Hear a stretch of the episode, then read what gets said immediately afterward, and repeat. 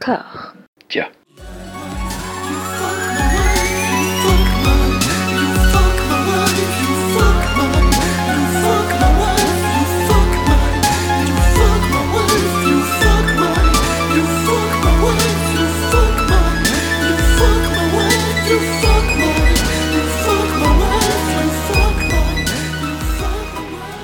Bonjour et bienvenue à toutes et à tous dans le 15e épisode de Robert Anyways, le podcast qui sonde la filmographie de Robert De Niro à la recherche d'une maladie grave, bénigne, honteuse et qui ne trouve que des calculs savants pour maintenir l'équilibre entre l'homme, la légende, le bosseur, le mandala. Robert flotte dans les terres éternelles au-delà des mutations les plus monstrueuses du macrocosme hollywoodien et semble nous défier du haut de sa statue de commandeur sur laquelle tout glisse et rebondit jusqu'à s'envoler. Comme Anouk le flaire depuis quelques semaines, Robert est l'ordonnateur de sa propre déconstruction.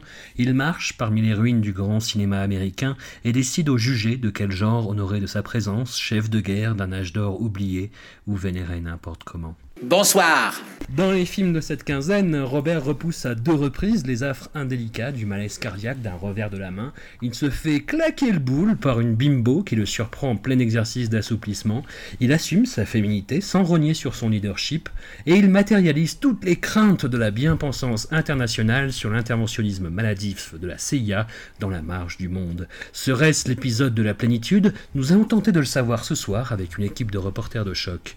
Anouk, est-ce que la vue de Robert arc-bouté en boxeur gris a mis ta couverture de militante en péril Ça m'a complètement euh, donné des idées de morning routine, euh, cette petite position de yoga. Euh, j'ai pris une capture d'écran, je vais pas te mentir, ça fait partie des nombreuses captures d'écran que j'ai prises pour cette série. Max, est-ce que tu as eu envie de tout plaquer pour rejoindre une société secrète et mettre Angelina Jolie en cloque? Ah oui, oui, oui, complètement, complètement. Mais j'ai toujours voulu intégrer les Skulls and Bones depuis The Skulls, d'ailleurs. Excellent film.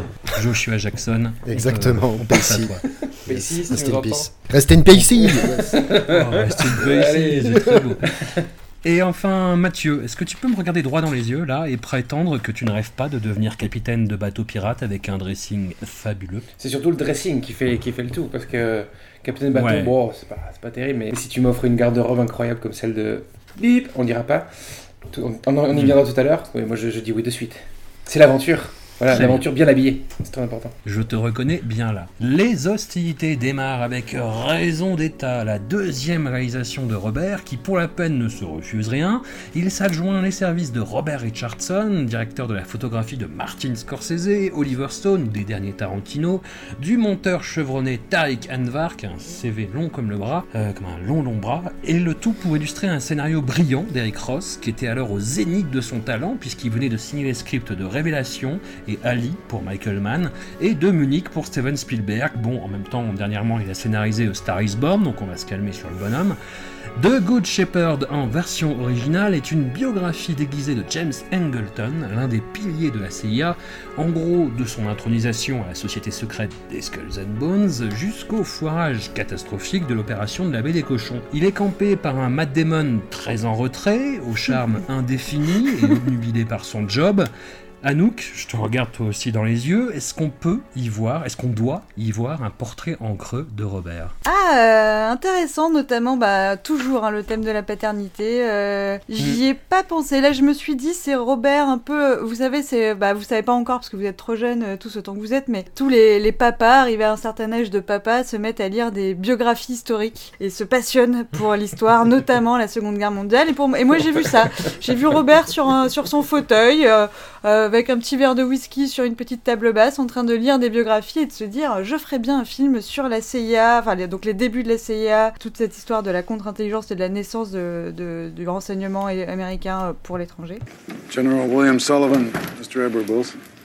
It's a great honor, sir. I'd get up and shake your hand, but my fucking feet are killing me. Something about too much sugar in my blood and my urine.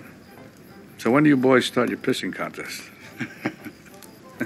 J'ai pas forcément vu un film aussi personnel que son premier. Par contre, euh, je, moi j'avais bien aimé hein, le, le premier, je l'avais trouvé euh, vraiment euh, à la hauteur, enfin en termes de mise en scène et de scénario. Euh, là, j'ai trouvé que pareil, Robert réalisateur il tient la route complètement. Après, euh, je, je suis moins enthousiaste que toi sur le scénario, c'est-à-dire que je me suis dit immédiatement, oula, ça c'est intelligent. C'est très intelligent, c'est très. c'est- on voit pas ça tous les jours, attention, c'est poussé, c'est compliqué. Et puis finalement, on se fait quand même vite rattraper par, euh, par la sentimentalité, je trouve. Alors, je sais pas, si c'est du côté de Robert. Moi, je, je pense que Robert est un peu un sentimental, c'est pas un intellectuel, comme j'ai déjà dit. Enfin, il y a une phrase notamment qui est dite par un personnage qui dit Sometimes even. Parfois même les espions tombent, tombent amoureux et euh, pour moi c'est un peu la tagline du film, euh, c'est-à-dire que ça commence très sérieux historiquement, finalement ça, ça se transforme un peu en espèce de, de romance un peu nostalgique, euh, donc d'histoire un petit peu personnelle quoi, plus personnelle que, que historique. We're worlds apart. What do you mean? I feel like I'm just a curiosity to you. That that is not that's not true. I feel like I'm not real to That you. is not true. Edward. That's not how I feel about you. Je sais pas si vous, ça vous arrive aussi, j'ai eu beaucoup de mal à suivre le passage du temps parce qu'ils ont décidé de faire le film de manière non chronologique, sans doute à cause de, je sais pas, euh, enfin ils voulaient, ils trouvaient que ça faisait moderne de faire euh, non chronologique, mais je trouve que les acteurs étant assez peu vieillis, il n'y a pas Mm. vraiment de repère. Euh, Matt Damon, genre, Ouais. il ressemble à la même chose du début à la fin, soit à Matt Damon, Oui. bon, qui a déjà peu d'intérêt à la base. Bon, ils ont bien essayé de faire deux trois trucs avec Angelina Jolie, mais c'est pareil, elle est incroyablement magnifique du début à la fin. Enfin voilà, il y a juste avec le, le- le gamin qu'on se, ils ont changé l'acteur, donc là on est obligé de le voir. Mais sinon, je trouve pas ça super facile. Moi, j'ai pas. Enfin, moi, Eddie Redmayne, quand il arrive, je me dis, c'est qui ce gonze? Tu vois, j'ai pas percuté que Oui, c'était bah ouais, fils, c'est en ça. fait, au début. C'est heureusement qu'il dit papa papa, mais bon, à un moment, Ouais. Matt Damon et Eddie Redmayne, ils doivent avoir 10 ans de différence. Enfin, je sais pas, c'est bref. 6 ans de différence. C'est vrai? Oui, 6 ans de différence et 11 ans avec, euh, avec Angelina Jolie. Ouais. Putain, ils ont osé quand même. hein. Ok. Ouais, ouais. Mother forgot some of her things. I'll see you at home. J'étais un petit peu euh, déconcentrée par rapport à l'intrigue historique que j'avais un peu du mal à suivre parce que j'étais ex- extrêmement perturbée par le fait que dans ce monde, euh, toutes les meufs les plus incroyables se jettent au cou de Matt Damon, comme si c'était vraiment le seul bon parti. euh, My sister, she's pregnant. Ça m'a très énervé. il fait en plus, il fait n'importe quoi. euh, il se fait draguer par une meuf sourde à la bibliothèque. Ça commence hyper mal. Genre, il l'amène dans un club de jazz pour danser. Enfin, non, mais elle est sourde, mettre. Enfin, je sais pas, amène-la au cinéma, à minima. Je sais pas, voir un truc sous-titré. Enfin, c'est la cata. Oui, au cinéma. au Après, début. Angelina Ah, Jolie le viole quasiment parce qu'elle est à donf et elle lui dit euh, T'as pas un problème avec les femmes Sachant que moi, depuis le début, j'étais persuadée qu'il était gay, mais en fait, pas du tout. Juste, il étudie la poésie, donc comme quoi, il faut pas se fier aux au clichés. et finalement, euh, donc, il trompe sa, sa copine avec euh, Angelina et, et- et tout le monde trouve ça normal. Et en plus, il se plaint derrière parce que, genre, Angelina l'a un peu piégé. euh, Enfin bon, donc ça, ça m'a ça complètement perturbée. Et l'autre truc qui m'a très énervé, mais apparemment, euh, ça vous a pas marqué, vous, c'est euh, donc il y a Alec Baldwin qui traverse le film en fantôme un petit peu, donc c'est le mec du FBI. Lui pour le coup il a- ils l'ont bien vieilli, hein, il a bien pris un coup euh, dans les années les plus modernes. Et à un moment il va essayer de recruter Matt Damon euh, parce que je sais pas, Matt Damon il, euh, étudie la poésie, et il fait du, il se travestit au théâtre et tout le monde pense que du coup c'est un agent indispensable pour leur enseignement. Et ça doit sans doute être à, cause de Skull and Bones, j'ai pas tout compris là-dessus et c'est pas tout à fait historique euh, apparemment. Et donc il, a, posé un chapeau sur un banc avec Baldwin et quand Matt Damon sort de là où il est, euh, Damon sort et ne voit pas le chapeau. Et là Alec Baldwin, si j'ai bien compris, hein, je, je me suis repassé la scène deux fois parce que ça me paraissait absurde, le félicite, il lui dit une personne sur 100 euh, se passe sans voir le chapeau et sans s'arrêter. Et c'est ce genre de personne qui recrute au FBI et après on s'étonne qu'il y ait des problèmes de renseignement et euh, voilà, le 11 Parce qu'il faut septembre. le sens. euh, C'est très important d'avoir le sens de l'observation. Il le félicite parce qu'il dit on vous distrait pas facilement. Ben, Genre vous êtes concentré sur vos pieds et genre bravo, du coup on va vous envoyer euh, vous battre contre les nazis. Enfin bon bref c'est n'importe quoi. Oui, et une heure plus tard, ils te disent pour être un bon espion, il faut quand même avoir le sens de l'observation. Donc euh, c'est un peu contradictoire. Oui mais c'est euh, ce même sens de l'observation qui fait que du coup tu vois plus rien. Ça aussi ils le disent juste après. C'est ça Oui, oui. Ah ouais, d'accord. Sorte d'éponge euh, aveugle. Tiens, Max, toi qui verses dans, dans la théorie du complot et la conspiration, qu'est-ce Ah, que tu as sûr. pensé de, de toutes ces séquences sur les intronisations des Skulls and Bones qui sont la société secrète dont, dont ferait partie beaucoup de présidents américains dans l'histoire apparemment? Oui, des, des présidents euh, américains ainsi que des responsables de la CIA, du FBI et compagnie. Ils le disent dans The Skulls. hein, le- c'est un, ex- excellent documentaire sur les Skulls and Bones. Mais en, en préambule, j'aimerais dire que je suis d'accord avec Anouk sur l'histoire des biographies euh, que lisent les, les adultes ou les grands-pères. J'ai d'ailleurs ici même, en deux gros tomes, la biographie de Winston Churchill que mon papy m'a donnée. Et, et que je compte lire lorsque je serai assez grand. Parce que c'est écrit en tout petit. Et j'aurai besoin de mes lorgnons pour bien la lire. You understand that whatever we discuss here doesn't leave this room. Of course. Je reviendrai après sur l'ensemble du film en général, mais tout, le- début, effectivement, dans lequel euh, Matt Damon est intronisé euh, chez les Scuzz. Alors, c'est assez étonnant parce que est. Comment dire Le personnage de Matt Damon nous est présenté euh, alors qu'il est en train de faire une comédie musicale déguisée en femme, donc on le sent plutôt extraverti, très ouvert, très fun. Et hop, tout de suite après, donc c'est à ce moment-là d'ailleurs que les Skulls viennent le voir, lui disent Toi, t'es un, mec top, on, on veut toi dans notre, euh, dans notre boys club. Et, euh, et après ça, il est un homme en fait finalement très fermé, très silencieux, très taiseux et compagnie. Bref, et donc il y a effectivement toute la cérémonie chez les Skulls que je trouvais. Bon, ils en font pas des caisses, j'ai trouvé ça bien fait. D'une manière générale, en fait, c'est ce que j'ai beaucoup aimé dans le film. Euh, j'ai découvert après coup justement, après m'a dit que c'était super bien, que c'était le, le, le directeur de la photo de Scorsese, mais oui, enfin le, le- la lumière dans le film, la photo est assez splendide tout du long, quoi. T'as des, des, des plans euh, entre l'ombre et la lumière, des effets bokeh en veux-tu en voilà, j'ai trouvé ça assez sublime. Et je crois que c'est la, la directrice artistique, c'est Janine Opewell, et euh, apparemment elle a été euh, moult récompensée. euh. Enfin, c'est un nom connu dans, le- dans la direction artistique, moi je connaissais pas. Mais je me, je me, je me dis que c'est du coup que ça a été repéré dans le, tu vois, comme toi tu parles du directeur photo, mais dans le, on va dire l'esthétique générale. euh. D'accord, bah après, y a- je crois qu'ils ont été nommés aussi aux Oscars pour les décors. Et, et bref, après, ouais, j'ai trouvé le film. Alors, première moitié, j'ai eu un petit peu le même problème qu'Anouk, c'est-à-dire à être un peu perdu à faire la différence, d'identifier le passage d'une époque à l'autre entre le passé et le futur, parce qu'effectivement, Matt Damon a la même tag pou- poupon, la même coupe, etc. Donc c'est un peu perdant. Et une fois qu'on arrive à rentrer dans le truc, j'ai trouvé le film ju- justement assez, euh, assez hypnotisant, assez fascinant. Enfin, je sais pas, c'est assez calme, c'est feutré, la caméra se déplace très doucement. Et j'ai trouvé ça très sympa. Ce que j'ai aimé par-dessus ça, donc évidemment, on est dans une, dans une histoire de d'espionnage et de contre-espionnage, au centre desquels il y a une guerre des intelligences entre le chef du KGB, qui s'appelle Ulysse, si je dis pas de bêtises, et Matt Damon, qui est donc Moser, le responsable du contre-espionnage. Et voilà, j'ai trouvé ça vachement bien fait, l'espèce de guéguerre qui se donne, où ils sont pas ennemis, ils sont pas ennemis. Enfin, il y a une espèce de... On travaille pour nos, pour comment dire, pour euh, nos, nos états respectifs, mais... euh, on se veut pas de mal, c'est une partie d'échec à l'échelle globale. J'ai trouvé ça plutôt bien fait et, et captivant en fait. Do you know what our code name is for you? Mother. Au-delà de tout ça, il y a la question un petit peu de, euh, bah, de la prédestination euh, qui est mise en question justement à travers Matt Damon, euh, qui parce que euh, à nous parler du fait qu'il y a le sentimentalisme qui arrive à la fin, même les espions tombent amoureux. Et au-delà de ça, je pensais que c'était plus effectivement l'élite qui se retrouve, enfin les- les- cette élite qui se forme et ces gens qui sont prédestinés à faire des trucs qu'ils voulaient pas nécessairement et qui vivent une vie finalement euh, qui est pleine de regrets à la fin parce que c'est un petit peu ça le message du truc, c'est que le mec il a travaillé pour son pays toute sa vie, il est passé complètement à côté de sa vie. Enfin, je sais pas si je suis, je m'en mêle un peu les pinceaux. Je suis un peu mélancolique. Après, Everybody's Fine. Et euh, non, enfin voilà. Et notamment bah, dans cette scène qui est, assez cool, euh, donc euh, qui me vaut ce grand jeu de mots que vous comprendrez quand vous verrez le film. John Turturro ou John Torturo? Euh, voilà. Et donc à un moment, euh, euh, il y a un personnage qui prend du, du LSD pour euh, parce que c'est censé être un sérum de vérité. Et là, il balance. euh, alors pour le coup, le film est pas historique, mais je trouve que la phrase qu'il balance est vraiment pas mal et calme pas mal toute la politique étrangère américaine de, de, de tout le siècle, puisqu'il il leur dit euh, ils ont besoin du mythe russe, mais que la Russie en fait c'est tout pourri. Enfin, il y a rien qui marche et tout, mais qu'ils ont besoin du mythe russe pour maintenir le complexe militaro-industriel. Et après, le mec finit là-dessus, drop mic, euh, voilà pour pour ne pas tout gâcher. Mais du coup, ça, j'ai trouvé ça euh, vraiment, euh, vraiment fait. Et petit, petit lien avec Meet the Parents, je vous avais dit. Vous savez que Bo- Bobby, dans Meet the Parents, jouait un, agent de la CIA à la retraite. Et donc, il, il avait Ouais. fait la méthode en parlant à un agent de la CIA à la retraite qu'ils ont récupéré comme consultant sur ce film. Voilà, pour créer des Ah, liens un voilà. petit peu. Mathieu, ça faisait pas partie de tes anecdotes euh? Non, non, j'ai aucune anecdote en fait sur, euh, sur le film. euh, parce que là, sur cet épisode, j'ai décidé de ne fournir aucune anecdote. Alors, qui pour parler de Joe Pesci Qui? What about you people, Mr. Carlson? What do you have? The United States of America. The rest of you are just visiting. Non, non, mais je, non, j'avais pas envie, j'ai pas envie de, de, de tout le temps faire la même chose. J'ai envie de me réinventer moi aussi, un peu comme Bobby se Ouais. réinvente, n'est-ce pas? Euh, Et donc, tu nous as préparé des petits haïkus.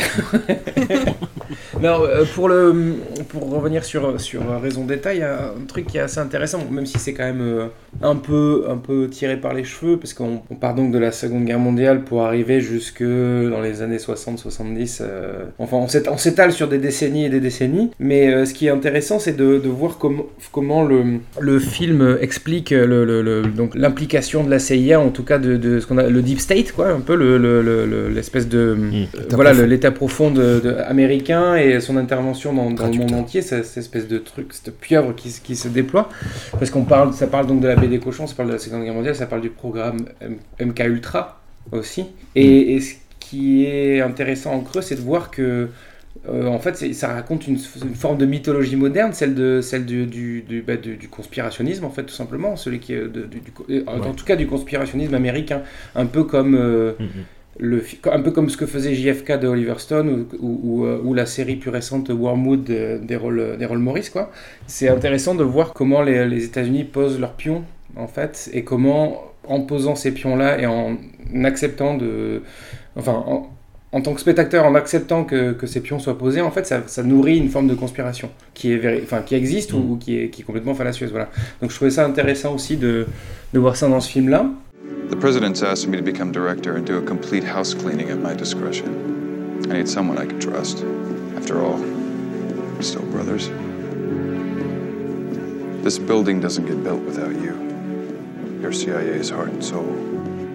Je fais un pas, enfin j'ai remarqué un parallèle, euh, euh, c'est plus anecdotique qu'autre chose, mais euh, sur le sur le fait que euh, que la même année en fait il y a George Clooney qui sort Good Night and Good Luck. Donc c'est 2006, c'est deux acteurs qui passent à la réalisation et il y a une- je trouve qu'il y a une sorte de bon même si le Good Night and Good Luck c'est en noir et blanc. C'est le macartisme, non Oui, oui, c'est pas, pas, pas véritablement les, les, les, les mêmes thèmes, il y a une, il y a une sorte de, de, de, de fil rouge euh, un, peu, un peu fin, certes, mais, C'est le cas de le dire, voilà, oui. mais, mais il y a quand Mm. même... euh, Ouh.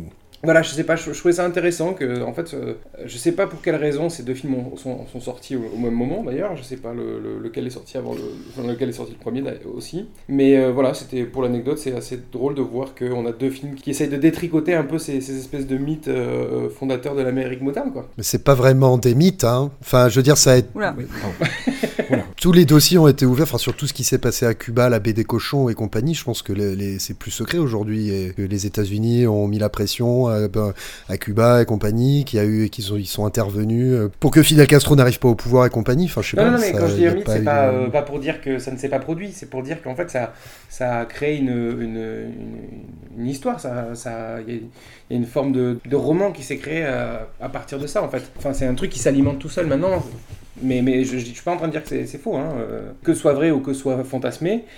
Ça participe de cette espèce de, de, bah, de point de vue qu'on a euh, au sujet des États-Unis, quoi, qui contrôlent tout, etc., qui tirent les ficelles. Puis ça Mm. arrive dans un contexte où donc c'est euh, George Bush post 2001, Ouais, du coup post guerre en Irak, où je pense que du coup il y a un intérêt renouvelé pour euh, les questions de déf- défaillance CIA, FBI et compagnie, et euh, il y a un intérêt peut-être euh, à la- de la gauche de, de se reprendre un peu, euh, Ouais. euh, de, enfin revoir l'histoire. Les acteurs, les réalisateurs sont aussi des objecteurs de conscience. Est-ce que Robert était déjà engagé politiquement à cette époque Quand est-ce qu'il a commencé vraiment à s'exprimer sur la politique? Une bonne si question. vous- Euh, cherchez. je pense que c'était déjà, le cas dans les années 90, à mon avis, parce que même quand il fait. euh, comment il s'appelait le Walk the Dog euh, Des hommes d'influence. Voilà, des hommes d'influence. Donc, De Barry Levinson. ouais, voilà, donc c'est déjà.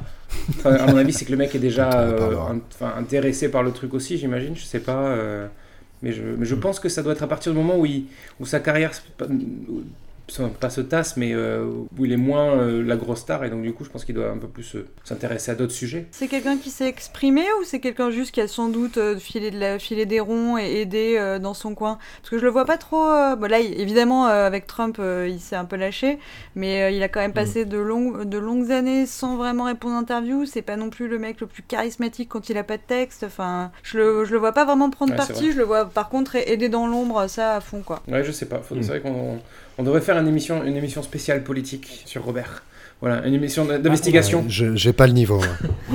On, on a, on a commencé à regarder un petit peu des interviews carrière, des portraits qui ont été faits, et tous les portraits s'accordent sur le fait que c'est quelqu'un d'assez impénétrable en Ouais. fait. Il y a eu D'assez euh, quoi, des pardon D'assez impénétrable, qui ne se livre Ah oui. euh, que peu finalement, qui est très secret, qui a un cercle d'amis autour de lui, mais euh, dont, dont il ne s'extrait que peu. Et par ailleurs, il y a, il y a un truc très très euh, étrange qui, qui ressort de tous les portraits, c'est sa capacité, j'ai envie de dire de caméléon, mais c'est-à-dire que les gens en fait ne le remarquent pas. C'est-à-dire que personne ne remarque que c'est Robert De Niro quand il est dans une pièce sans spécialement qu'il ait besoin de se cacher ou- Mm. ou, quoi. Il a, il a euh, quelque chose de, de naturel qui n'apparaît pas dans ses films. Robert est le, cha- est le chapeau de raison d'État dans la vraie vie, en fait. C'est ça. Personne ne le remarque. C'est une belle conclusion, ma foi. Well, while everybody's been feeling good about themselves, the Soviets, without firing a shot, have taken over half the world. They're breathing down our necks. They'll be in our backyard before you know it. Et on n'a pas parlé de sa, bah, de sa petite performance dans le film, parce que c'est pour ça qu'on en parle aussi. Il a un, il a un petit rôle. Oui. Oh, c'est pas. Tout oui, petit, oui, hein. c'est pas. Moi, je pense qu'il est plus intéressant, c'est c'est sa- son travail de, de réalisation, quoi, plus que, plus que sa Mm. présence à l'écran. Bah, c'était plus pour rebondir sur le côté politique, parce que justement, il joue un personnage bah, qui est sur la fin de sa vie, Ouais. qui sert pas de mentor, mais en, en gros plus ou moins de, de guide vite fait pour, euh, pour la CIA et pour le personnage de Matt Damon. Et c'est qu'il y a un personnage qui politiquement est quand même assez, assez marqué, on va dire, euh, en droite protectionniste, patriotique, dur, quoi. Est-ce que justement, il dit, parce qu'il dit je crois en un Dieu juste et j'ai un faible pour la démocratie, et justement il dit qu'il veut pas que ces, euh, ces agences de renseignement deviennent des espèces de pouvoirs euh, non surveillés, enfin non, euh, oui, enfin où le, le, le peuple n'aurait pas son mot à dire. ouais. Donc moi j'ai trouvé ça plutôt presque progressiste. Après, Ben ouais. dans, dans le sens ouais. protectionniste, dans le sens on va pas intervenir à, à l'étranger. Mm. Pour moi, c'est tout autant de droite, enfin des valeurs tout autant de droite que de gauche. C'est juste pas la même droite qui va être juste euh, America First ou la gauche qui va être euh, autodétermination des peuples et on va pas aller voir. Euh, effectivement, il joue un général, donc je doute que ça soit un, un anarchiste euh, le couteau entre les dents. Euh, mais en tout cas, il, il se méfie de- du projet qu'il a lui-même lancé et effectivement, il est beaucoup plus, enfin, il est pas corrompu, j'ai l'impression. Après, encore une fois, euh, il y a tout, tout le monde est tellement euh, d'un traître dans tous les sens que j'ai pas forcément tout suivi, mais j'ai l'impression que lui, il est assez euh, assez fin, euh, il voit à peu près tous les pièges euh, qui effectivement ne manqueront pas de tomber euh, par la suite quoi. Il n'aurait pas acheté euh, Crépuscule de Juan Branco. Et bah il dit qu'il faut faire confiance à personne, donc je pense pas qu'il aurait fait confiance à Juan. It's always in somebody's best interest to promote enemies, real or imagined. On se projette en, en 2007 dans un, complètement dans un autre univers avec Stardust, le mystère de l'étoile de Matthew Vaughn, une une adaptation du roman de Neil Gaiman par le réalisateur de Kick-Ass, de Kingsman, de X-Men First Class, une tentative de conte postmoderne pleine de sorcières, de prétendants véreux au trône, de princesses, d'étoiles et de princes charmants dans un brouet à la frontière de l'indigeste, autant truffé de bonnes idées que d'exécutions visuelles un peu motocross, on va dire. Robert interprète le capitaine Shakespeare, chef d'un gang de pirates déserts, voguant dans une caravelle dirigeable qui, dans le secret de son intimité, abandonne ses apparats virils pour se travestir en meneuse de revue de French Cancan et laisser ainsi libre cours à ses penchants d'hommes qui font des clins d'yeux aux hommes. Mathieu, avons-nous affaire à un coming out en bonne et due forme qui ferait suite à plusieurs explorations poussées de la féminité robertale? Putain. Euh, non, c'est pas, non, non, c'est pas, c'est pas un coming out. Je pense c'est comme, c'est ce que Sacha a expliqué à nous depuis plusieurs épisodes, c'est qu'en fait il, euh, il démonte euh, euh, son, sa propre carrière en fait. Donc le côté viriliste, euh, mas- très masculin, euh, euh, est, est mis à mal avec cette espèce de de Bobby Montmartre, de Bobby Froufrou, euh, qui, euh, qui, euh, voilà, qui est, qui est un capitaine qui, qui joue les gros bras devant ses, devant ses moussaillons, mais qui en réalité est un, un homme bah, visiblement.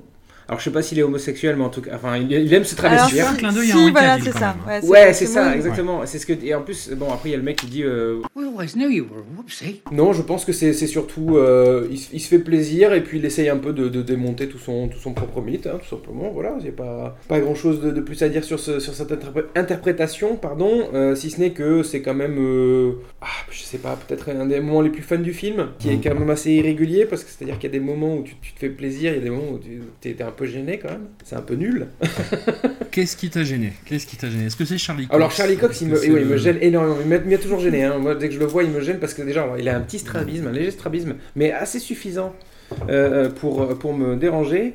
Et puis, et puis parce que, comme je, comme je disais, euh, comme on se l'était dit plus tôt, parce qu'il est beaucoup trop velu pour jouer un jeune premier euh, euh, euh, comme ça. C'est, ça- Je l'ai même pas reconnu, moi. mais c'est c'est fou. Et puis, alors, en plus, quand, quand Bobby le grime, désolé, mais Bobby, pas très bon travail de coiffeur visagiste, il lui fait une coupe dégueulasse, euh, euh, et puis il lui, fait un espèce de look à la Inigo Montoya dans Princess Bride. euh. Hair. Hair. Mm-hmm. Non, mais c'est pas dégueulasse du tout. Mais est-ce qu'on peut revenir sur cette coupe? Parce que je vous ai interrogé et je veux des réponses. Il y a quand même donc la scène d'avant où euh, Charlie Cox est euh, pas terrible mais normal. Il y a coupe de cheveux où on le voit avec des cheveux de partout, il a plutôt une coupe courte. Et le plan suivant où la coupe n'est pas finie, là, il y a extension. Enfin, il y a vraiment coupe longue. Extension. ouais. Moi, je le trouve Oui, assez, assez charmant euh, suite à la coupe. Je trouve que Bobby fait, fait, fait son travail correctement. Mais je n'ai pas vu cette étape extension. Je, je m'interroge, quoi. Est-ce que, enfin, voilà, c'est un monde merveilleux, c'est un monde magique, mais tout de même, ça n'arrive pas tout seul, ce genre Peut-être que. Bobby a un shampoing magique, je sais pas, euh, tu vois, une sorte de Franck Provo de, qu'il a sorti de je sais pas où euh, à base de, de- de poudre d'étoiles et, et baf ça fait des, ça fait des rajouts, tu vois, je sais pas. ou alors, ou alors il lui a vraiment mis des rajouts. Je sais, on- c'est possible, hein, euh, parce que visiblement dans ce dans ce film, Bobby ne se refuse rien, donc euh, il est tout à fait possible qu'il ait mis, mis des rajouts, quoi. C'est bien, on, par- ça, on parle d'un film, une adaptation de Neil Oui, Gaiman bien. qui est un truc de fantasy, et on parle des cheveux. Max, euh, un, un avis sur la blondeur de Claire Danes sur- Ou sur le, le brushing de Mark Ah oui, Strong, putain, ouais, lui, ouais. Très très beau, euh, oui oui, Mark Strong, très beau brushing. Ouais, comment je comment j'enchaîne avec ça euh, ouais, Il y a un excellent casting quand même. hein. Oui, oui, il y a un Tous les frères casting. prétendants au trône, ils sont excellents. Moi, c'est le, Ouais, ouais, le ouais. truc que je préfère dans le film. Ouais, carrément, ouais. Ouais, ça, ça, parmi les, les trois intrigues effectivement qui s'entremêlent, alors euh, je sais plus qui disait que bah, je vais pas lui voler sa, sa punchline sur Midnight Run, donc je laisserai le responsable en parler plus tard, mais euh, effectivement, c'est euh, on a trois intrigues qui s'entremêlent et euh, trois personnes, euh, trois groupes différents qui sont. euh, non, d'ailleurs, pas trois, je dis une bêtise. Bah, si, si, il y en a si. deux en fait, parce que les prétendants au trône du royaume de Stormhold, donc euh, sept frères qui s'entretuent pour, pour devenir roi, qui donc Ouais. devoir, vont devoir retrouver une étoile. Chaque fois qu'il y en a un qui meurt, il devient un fantôme et rejoint les autres qui sont déjà morts. Voilà, exactement. Cette étoile étant personnifiée par Claire Dance. Et cette étoile est aussi pourchassée par trois sorcières façon Hocus Pocus un petit peu, menées par euh, Michel Pfeiffer, voilà, qui euh, souhaite lui retirer le cœur pour avoir la jeunesse éternelle. Et le troisième groupe, bah, c'est quoi? Il y a pas Non, de mais troisième c'est groupe, Charlie en fait, Cox et c'est- quoi. le- C'est Charlie Cox. Après, Oui, voilà. Ils sont juste les personnages principaux, mais qu'on a oublié. mais après, non, non, mais après, y a. Charlie après, Cox, c'est qui t'as dit, pardon? Et oui, et Claire Danes, mais ils sont ensemble, je veux dire, personne. Eux, c'est eux, c'est euh, c'est Robert De Niro et, et l'autre que j'ai oublié dans Non, Midnight Run, en fait. euh, il y a la sorcière euh, avec la mère et tout. Enfin, bon, Voilà, il y a la, il y a la- voilà, il y a la mère, c'est ça, la, la, la mère dans la, dans la carriole. Ouais, mais qui sont là. Ouais, c'est vrai, un petit c'est peu juste vaguement. adjuvant, ouais. You really thought that you were king? You killed the bishop. No, Primus. I think you'll find that you killed the bishop Non, alors ni- niveau euh, capillarité, j'ai- rien à, à ajouter de particulier, mais en fait, moi, c'est plus j'ai un problème en fait assez personnel avec les euh, comment dire les, les films, pas d'heroic fantasy, mais les contes un petit peu adaptés de, du 21e siècle en fait, tout, tous en CGI et compagnie. Moi, j'étais biberonné, bah, enfin comme beaucoup Ouais. de gens, enfin que ce soit Willow, euh, Légende, l'histoire sans fin, voilà. Et c'est peut-être un problème de, de, de culture. En fait, j'ai beaucoup de mal à rentrer dans, dans, dans ce, ce genre de films euh, récents, en fait. Enfin, ceux qui sont adaptés récemment, genre celui qui était de Brian Singer aussi, c'était James et le, le haricot géant. C'était ça, James et les géants, Ouais, je sais pas. J'avais eu, eu beaucoup de mal aussi. La Stardust, j'ai beau, beaucoup aimé Matthew Vaughn, j'ai eu beaucoup de mal. Je crois que dans cette veine-là, celui que j'avais beaucoup apprécié, c'était Blanche-Neige et le chasseur, euh, que j'avais trouvé euh, vraiment Ah assez cool esthétiquement. Parce que aussi, il y avait une grosse production design vraiment stylée et j'avais Mm. vraiment apprécié. Et donc, au-delà de ça, Stardust, il y a des bonnes idées. Attends, non, avant de dire ça, il y a un truc qui m'a fait rire, c'est que le, le père de Charlie Cox est joué par. euh, merde, j'ai pas noté son nom Ah, encore, Ben une super Barnes, prise de notes. mais c'est pas... Bah oui. Ben Barnes, excusez-moi. Ben Barnes, oui, Ben Barnes qui joue donc le méchant dans le Punisher dans Ah les oui. séries Marvel. et Charlie Cox qui lui joue Daredevil. Voilà, donc ça c'est la petite anecdote à deux balles. Et, et Charlie Cox que, qui avait a priori à cette époque pas encore ben, euh, assez vieilli pour avoir les joues creuses, ce qui fait que je l'ai pas du tout reconnu quoi. J'ai pas compris que c'était lui. Enfin, c'est c'est arrivé que après. Bah, tu, tu comprends pourquoi ils ont mis des lunettes de soleil dans Daredevil. En fait. Et- mais exactement.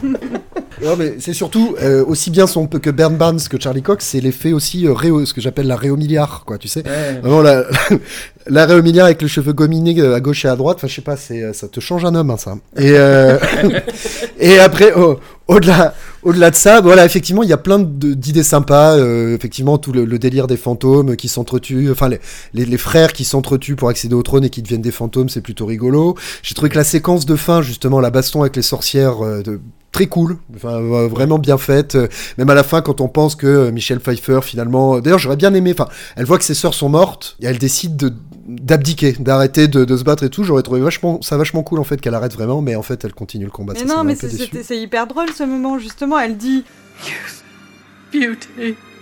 It all seems meaningless now. My sisters are dead. Du coup, t'y crois pendant deux secondes et en fait, elle fait oui, LOL, ça. genre, tu crois que je m'en fous de la jeunesse et la beauté? Non, c'est ce qu'il y a de mieux. Bim, et elle repart. Bah, genre, c'est hyper cynique, mais c'est hyper, euh, c'est hyper marrant en ce moment. J'ai trouvé ça sympa, mais j'aurais préféré que finalement, elle, euh, vraiment, elle abdique vraiment, tu vois, qu'elle dise, euh, ouais, c'est mon côté euh, midinage, c'est pas euh, la famille, c'est plus important, quoi. Euh, Il y a des, des petites idées par-ci par-là, euh, comme j'ai précisé auparavant, j'ai j'ai eu du mal à rentrer dans l'esthétique film. On peut parler aussi justement de l'introduction du film, dans laquelle Ben Barnes, donc euh, père du héros mais jeune, décide de traverser le mur qui euh, mitoyen au vie- à son village, le village qui s'appelle donc le mur, un, mu- un mur donc euh, haut de 1 mètre euh, qui, qui, qui les sépare d'un pays imaginaire. Et pour, pour passer au-delà de ce mur, il y a euh, un endroit où il est ébréché, et donc voilà, on peut passer que par là. Et lui, il y va parce qu'il est hyper curieux, avide de découvertes surnaturelles et compagnie. Et qu'est-ce qu'il fait une fois qu'il est de l'autre côté du mur? Il s'arrête à la première meuf qui lui dit d'aller niquer dans une caravane, et il rentre chez lui, quoi. Voilà. Et, euh. Bah, donc, Bravo l'aventure. Voilà, mais à ce compte-là, euh, je, enfin, bref, je peux aller voilà, à l'aventure tous les vendredis soirs en sortant de boîte. Mais voilà. Bon, enfin. Mais est-ce qu'il y a des mini-éléphants dans ta boîte? Non. Et alors oui, putain, alors ça justement, mais très bon exemple. Mini, premier mini éléphant, dégueulasse en CGI, boom, qui m'a sorti direct de l'esthétique CGI du film dès le début. Ça, ça, m'a pas plu. ça. C'était un double éléphant d'ailleurs, si je dis pas de bêtises, un mini éléphant à deux têtes, non?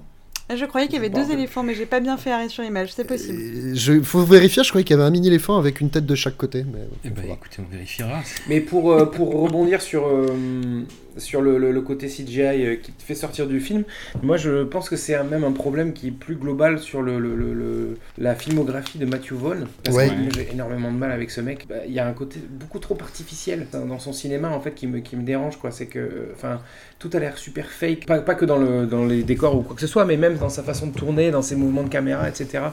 C'est un truc qui, me- qui, me, qui me dérange plus, plus généralement en fait. Après, c'est vrai que pour revenir sur la fantasy ou l'heroic fantasy, les trucs de maintenant, c'est c'est absolument horrible alors que alors qu'il n'y a rien de mieux que qu'avoir des prothèses euh, euh, voilà en dur exactement Oh, no, no, no. I don't deal in black magic.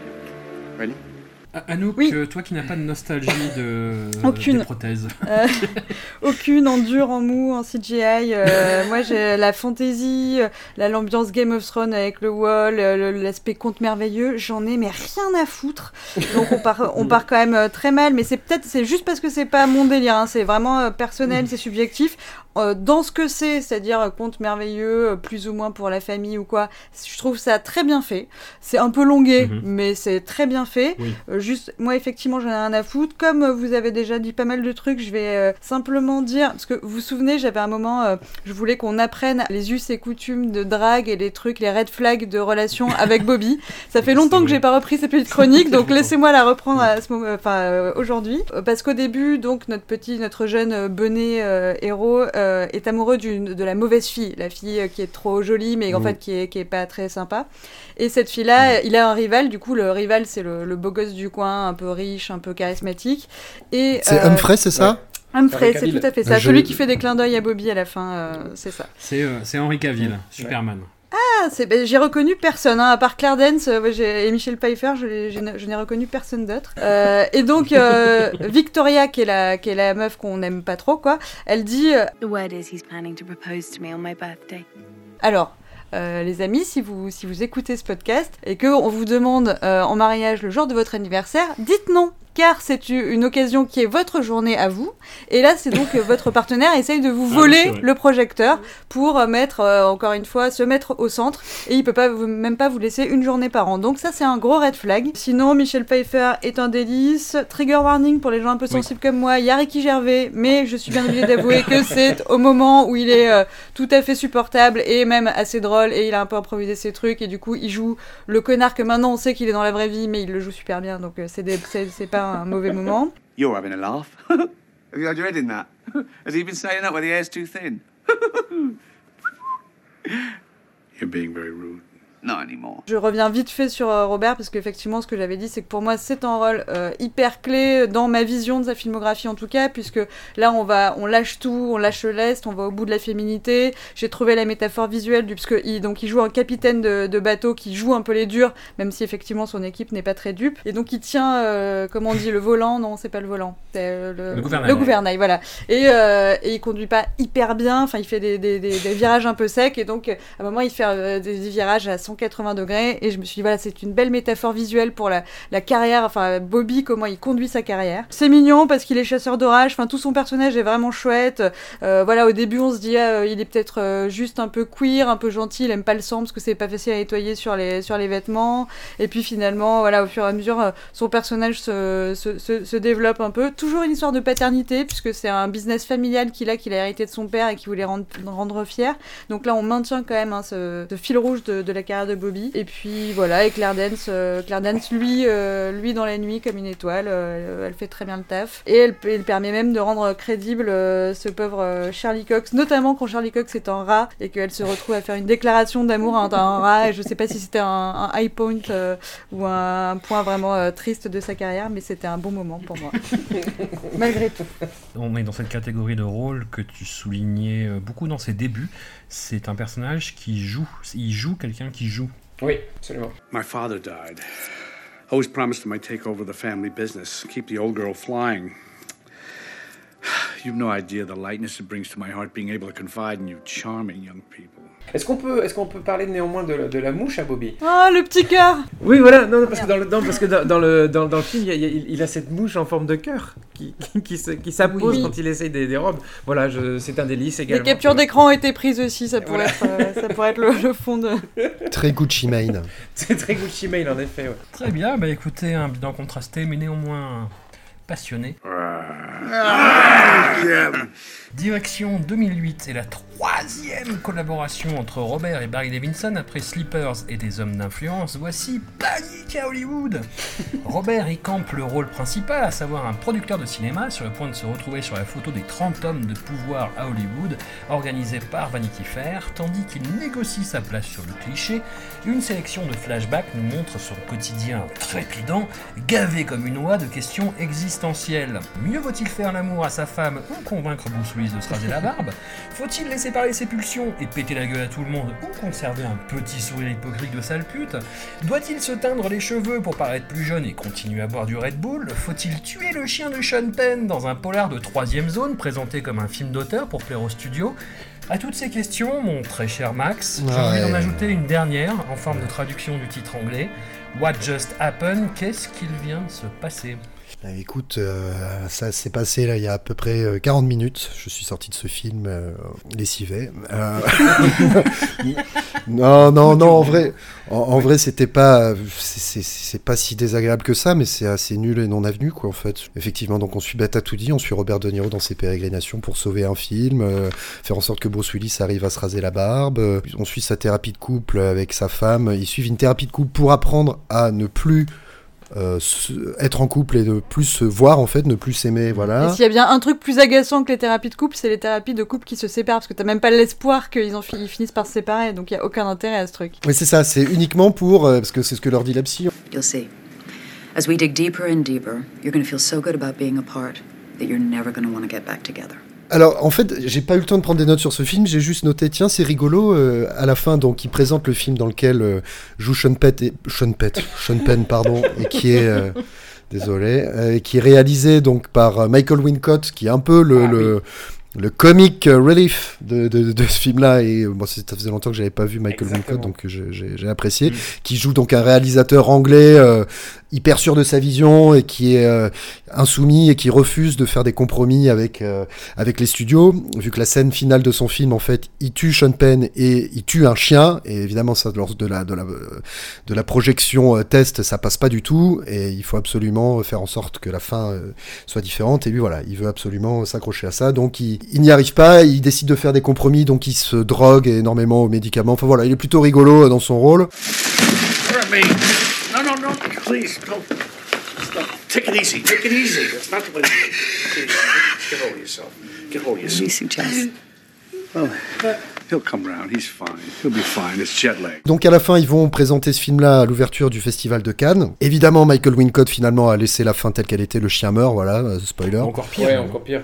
Oui, il, il- il le- il lui tire encore plus dessus. bon, bah, il- voilà, et il dit, euh, je dis à tous les, tous les encravatés des studios qui peuvent euh, euh, me sucer la bite et euh, bouffer mon cul. ouais, Pour les sensus, son talent à Hollywood, qui essaie euh, d'imposer votre sale volonté, vous pouvez me baiser le cul et me sucer la bite, merci.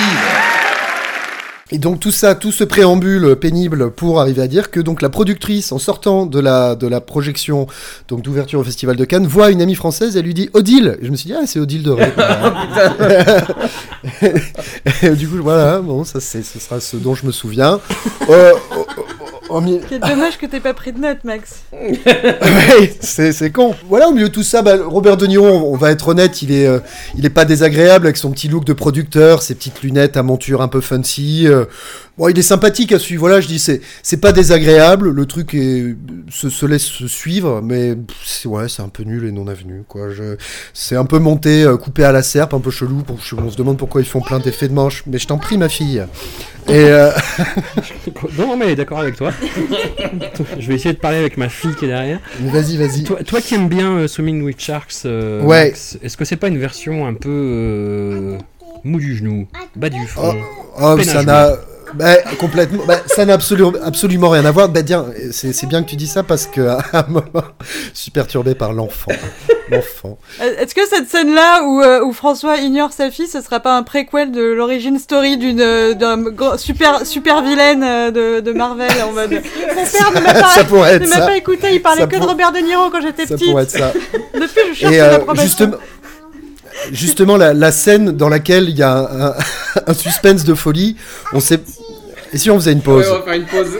on va faire une pause. Faisons une pause. Mais qu'est-ce qu'elle fait Mais qu'est-ce qu'elle fait François Elle est dans la pièce en fait, c'est ça Elle est dans la pièce, elle parle, elle parle, elle parle. Oh, girl stuff. I don't know.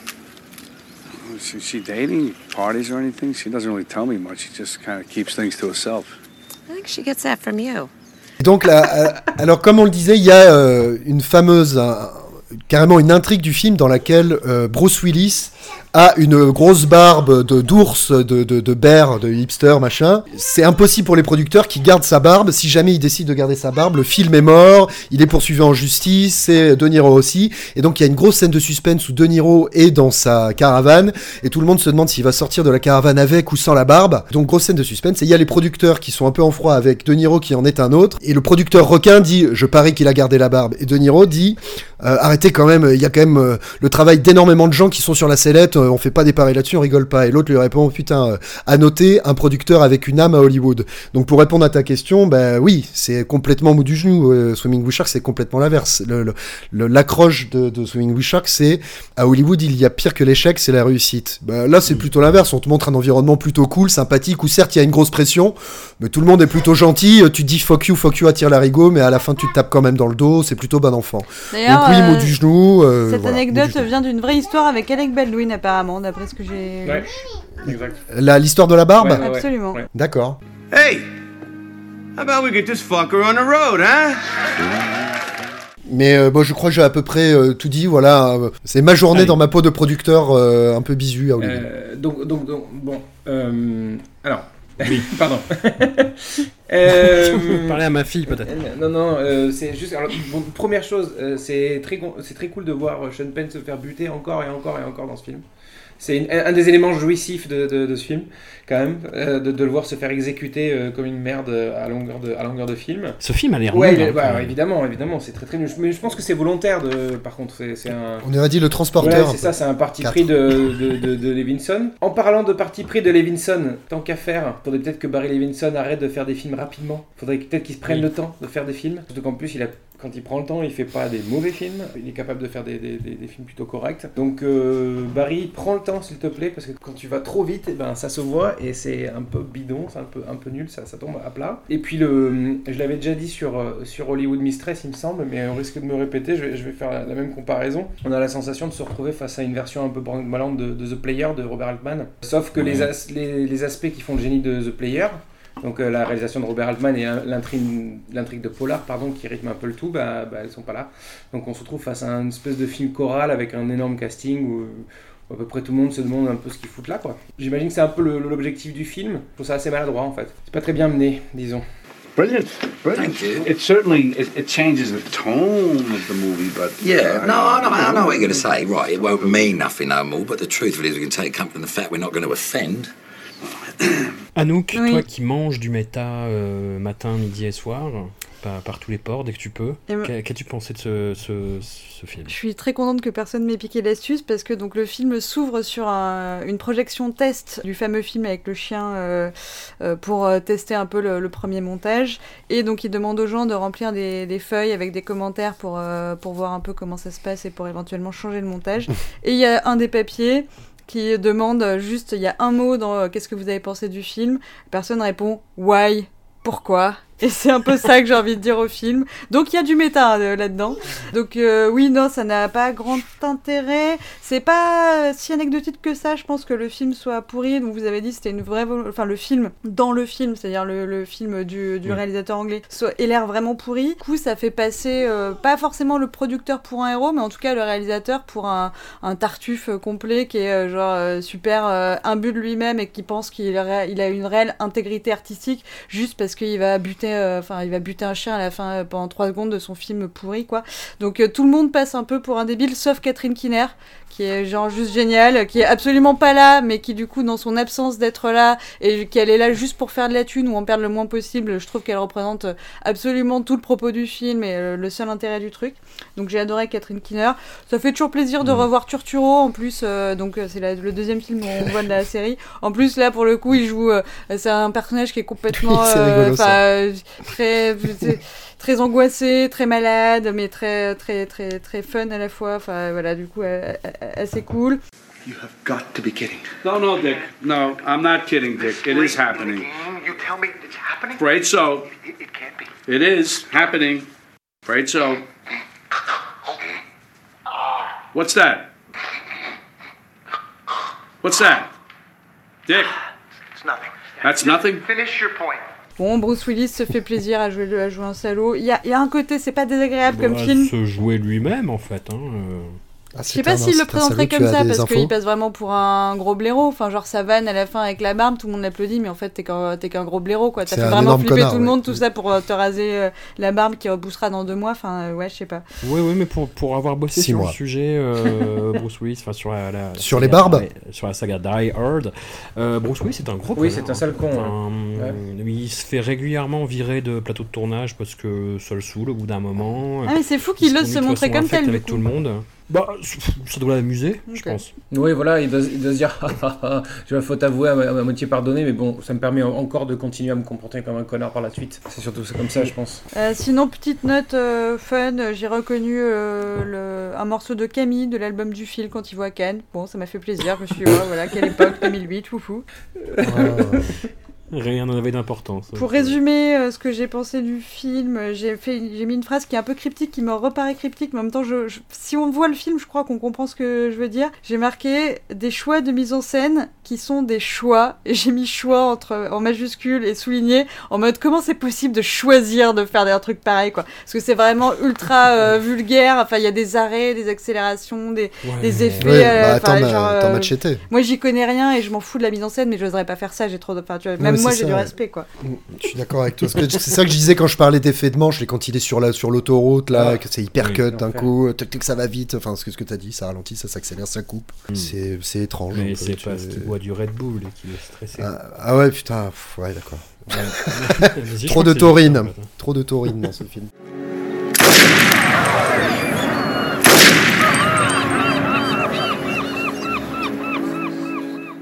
Petit saut de cabri en 2009 avec Everybody's Fine de Kirk Jones, une comédie dramatique sortie directement en DVD malgré son casting 4 étoiles composé de Robert, Drew Barrymore, Kate Beckinsale et, trigger warning pour Anouk, Sam Rockwell. Robert campe un retraité bon pied bon oeil qui s'en va visiter tous ses mômes les uns après les autres à leur plus grand embarras de rejetons indignes qui ne vont plus trop voir leur père sous prétexte que la matriarche est morte il y a pas longtemps et que bonjour l'ambiance. Chaque enfant se repliera sur l'image d'équilibre qu'il tente de renvoyer au paternel, lequel ne peut s'empêcher de remarquer le silence pesant de son quatrième rejeton, David. Anouk, je vais te demander de te projeter un peu. Disons que tu es un gros bonnet de la distribution française, tu te rends à un marché du film, tu reçois un coup de fil de Kate Beckinsale, Kate, Katie, qui te propose un- une projection privée de Everybody's Spine avec elle et Robert. Tu acceptes, tu regardes le film à leur côté, qu'est-ce que tu leur dis à la fin du générique Je dis, mais euh, Kate, euh, qu'est-ce que tu vas voir dans ce film? Parce que j'ai clairement pas reconnu Kate Beckinsale dans le film. Déjà, je Mhm. commence par là. Et euh, je leur dis que je- je- j'ai été émue, j'ai été touchée, j'achète. J'achète, mais clairement je me suis fait avoir hein, par les violons, euh, qui les tire-larmes et tout. Moi ça marche euh, sur moi. Anyway, I promise we'll make it to you soon, okay? Love you. J'ai envie de te dire, François, tu, tu nous as dit il y a quelques secondes, la maman est là et elle gère. Et est-ce que c'est pas une leçon ce film à prendre comme quoi Bah non, à un moment, peut-être la maman elle sera plus là, ou en tout cas ça suffit pas de la laisser gérer toute seule. Euh, Leçon I'll tell you what I used to tell your mother when she was your age. Well, being the best and getting to the top. That's right. Non, mais c'est un- c'est un film. euh, Moi, déjà, j'ai adoré la performance de Robert. Il m'a hyper ému. euh, je l'ai trouvé super juste. Genre, dès le début, dès qu'il parle, on sent qu'il a le, le souffle un peu court alors qu'on sait pas encore ce qui lui arrive. Donc, moi, genre, déjà, j'étais euh, en larmes. Alors, pas vraiment en larmes physiquement parce que je, je suis morte à l'intérieur, les larmes ne coulent plus. Mais euh, j'étais quand même euh, touchée. Il est extrêmement mignon. Il fait des petites, euh, des petites vannes de papa. euh, Ouais. tout, le- tout le délire avec son ancien métier parce qu'il il joue, il joue un, un monsieur à la retraite. Oui, parce que du coup, finalement, François m'a jeté un bâton de. Mais en fait, il a pas du tout présenté le film. Oui. Donc, Robert. Bah, quand même, un peu. Robert, il fait du jardin, il est tout seul dans sa maison, c'est vrai, c'est vrai un petit peu. Mais et il prépare tout pour ses enfants et ses enfants le plantent. Et du coup, il se dit, bah, je- si mes enfants ne viennent, viennent pas à moi, j'irai euh, vers eux. Et là, on s'aperçoit que plus ou moins personne ne se dit la vérité. Tout le monde se ment parce que pour eux, l'amour, c'est un peu dire ce que les gens attendent qu'on dise pour euh, ne pas les inquiéter. Surtout euh, Robert qui est un peu inquiet, qui les a poussés à une grande réussite que clairement ils n'ont pas tout à fait euh, réussi. Aren't you conducting? Not today, no. I'm, uh, playing the drum. I am. It's percussion. Et euh, il y a un petit côté euh, indie, je pense que ça c'est un truc un peu dans la veine post euh, Little Miss Sunshine. Après, je sais Ouais. pas exactement les dates, mais je crois. Si, si, c'est ça. Qui est touchant. Alors, j'ai pas. bon, après, au niveau du scénario, c'est pas toujours hyper clair pourquoi tout le monde évite. euh, euh, Robert à ce point, enfin leur père euh, à ce point. Ouais. Mais bon, effectivement, il y a, il y a une sous-intrigue un petit peu dramatique euh, qui explique plus ou moins. Et Sam Rockwell, c'est passé? Ça va? Tu, tu as beaucoup de mal avec Sam Rockwell, en fait, je précise, depuis le film euh, Trois panneaux. C'est ça, et surtout que j'ai- euh, je crois qu'il y a- devait y avoir un autre acteur que j'aime beaucoup plus qui devait faire le rôle à sa place, je sais plus. Oui, c'était qui euh, Sometimes I pick up the phone to dial her number, and then I remember. Donc non, j'ai mis plus Drew Barrymore, moins Sam Rockwell, mais bon, j'ai survécu. Franchement, euh, ça va. Il y a Ben Schwartz en plus, donc ça, ça a un petit peu qui joue euh, un publiciste, euh, donc ça a un petit peu rattrapé, rattrapé le, le Sam Rockwell. Kind of looks like, just like that, right? Looks at the guy right in the eyes and he says, "Hey, brother, you looking for me?"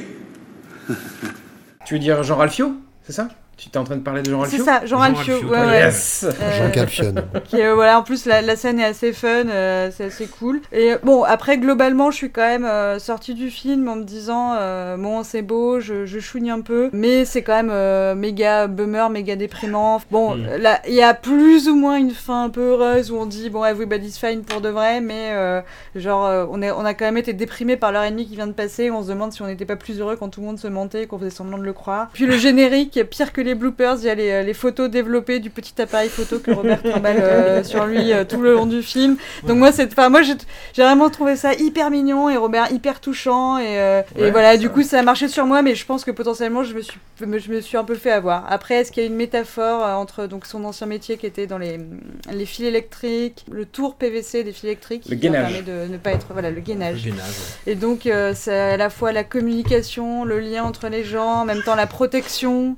Du coup, il y a cette espèce de double, de double aspect. Et effectivement, Robert, qui est un- d'un ancien monde où il utilise euh, encore les fils, alors que tous les autres sont passés à Internet, euh, notamment euh, son petit-fils qui lui dit Hey, uh, listen, I'm online. Um, I'll be back in a minute. All right, you do your thing.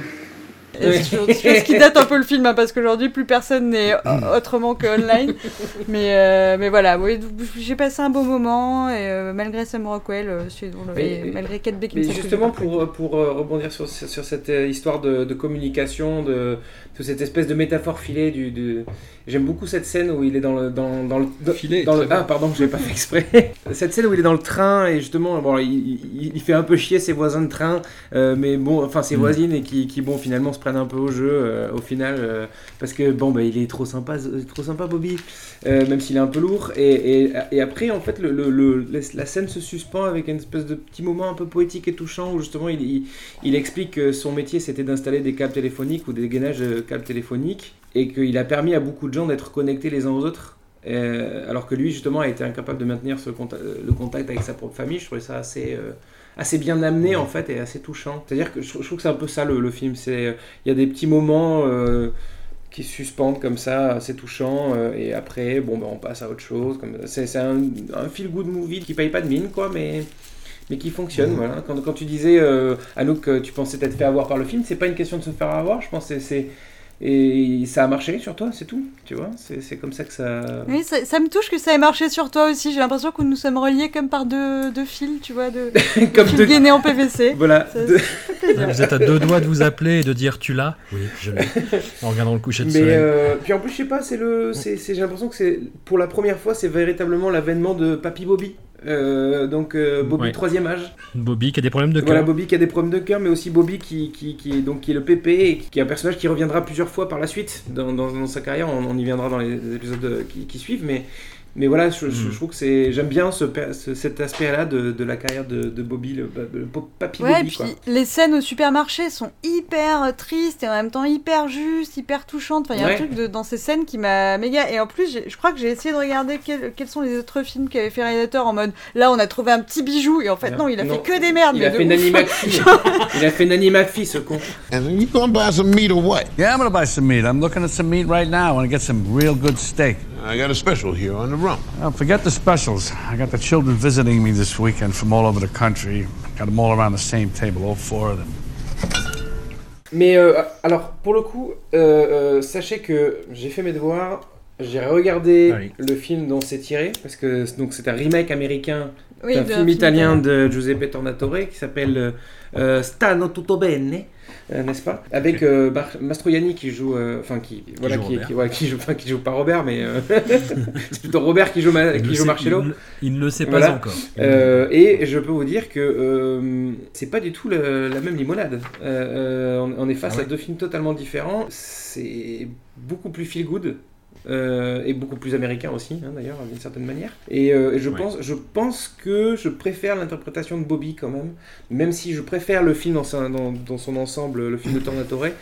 Je pense que le- le- le- l'interprétation de Bobby fait beaucoup en faveur de Everybody's Fine. J'ai envie de me tourner vers Max, qui est un peu le, le mal alpha de, de la bande, le, N'importe quoi, n'importe En même quoi. temps, euh, Tu sais que c'est moi, François, tu sais que c'est moi. Mais oui, mais, mais c'est vrai en plus, c'est sais.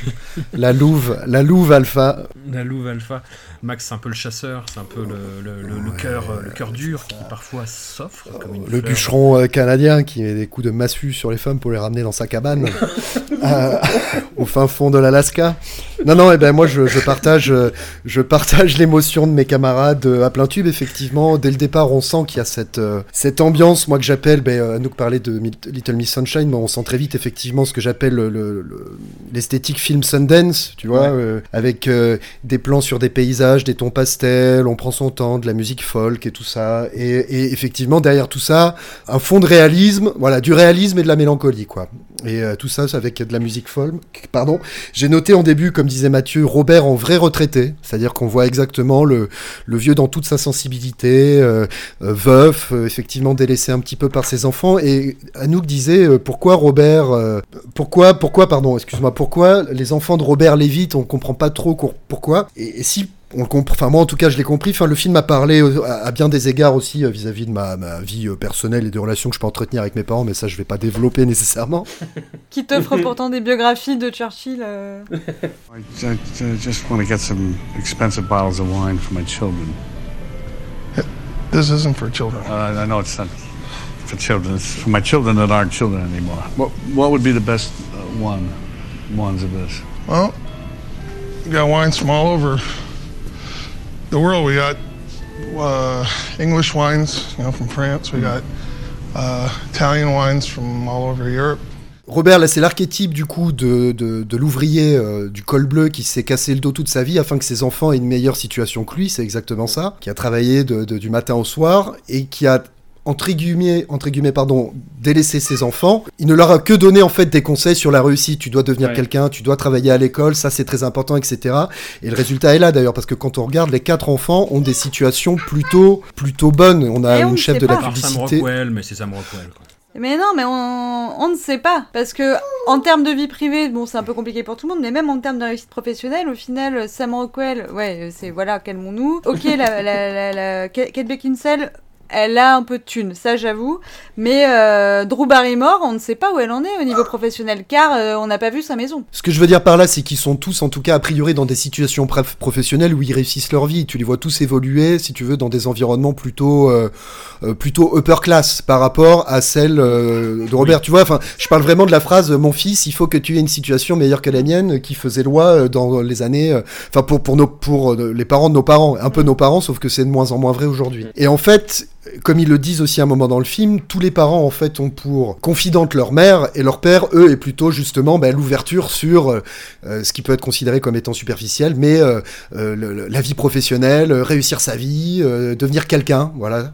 Et de ce fait-là, les parents ont pas peur de leur père, mais ont du mal à se confier à lui, ont peur de le décevoir en permanence parce que ce qui est important euh, pour eux, c'est de le rendre fier et surtout pas, euh, surtout pas baisser la garde en fait devant lui. Tu fais beaucoup de lapsus entre cal- enfants et parents, mais on en parlera avec ton psycha- psychanalyste.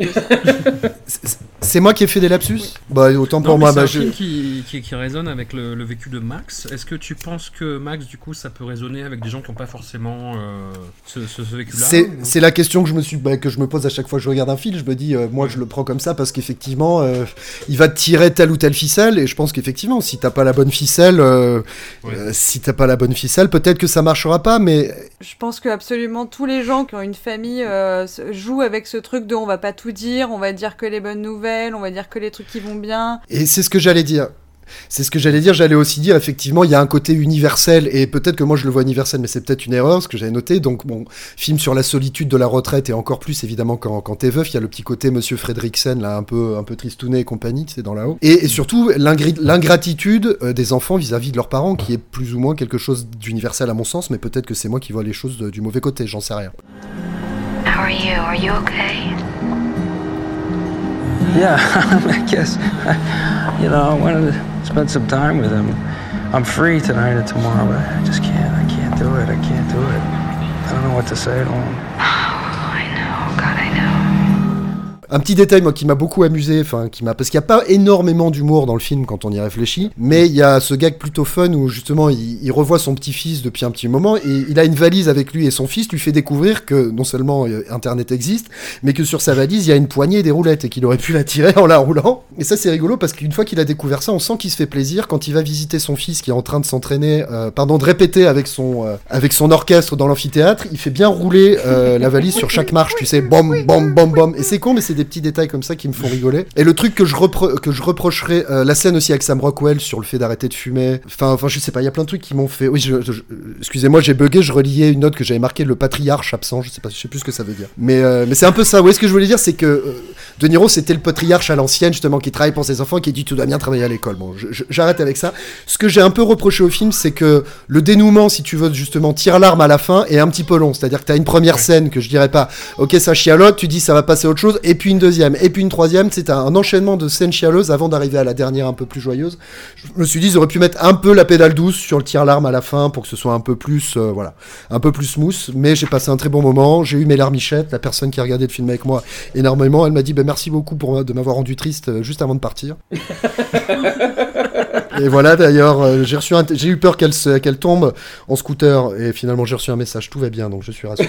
donc c'est tout est bien qui finit bien. Partant, Mathieu, est-ce que tu conseillerais à Max de voir la version italienne ou tu penses que c'est dangereux Alors, euh, non, non, je pense qu'il faut, il faut la voir cette version italienne parce que c'est intéressant euh, d'un point de vue visuel. Il y a beaucoup plus de cinéma dans, dans, dans le film de Tornatore. C'est un, un film extrêmement poétique. Tu conseillerais à Max de draguer avec la version italienne également. Possiblement, tout à Peut-être fait. pas avec la même personne, mais. Euh, parce qu'en plus. Je euh, suis plus dans le date game, Parce que Max faisait une, Max faisait une allusion à Lao et euh, Marcello Mastroianni ressemble euh, énormément à, à Monsieur Fredriksen de, de, de Lao. Non, non, mais c'est un- c'est un- ce qui est intéressant, c'est que le- le- les enfants de, de- de- de- du patriarche, on les voit à moitié enfants, à moitié adultes. euh, pen- pendant Oui. qu'il a- pendant qu'il s'adresse à eux, en fait, pendant les, sé- pendant les séquences où il va les Ouais. voir. Euh, C'est plutôt beau, On a l'impression qu'en fait, euh, ben, euh, Mastroianni est un peu sénile et qu'il les revoit enfants euh, très, très facilement, qui bascule de, de l'enfant à, à l'adulte et, et qu'en plus de ça, il est toujours en contact avec sa femme.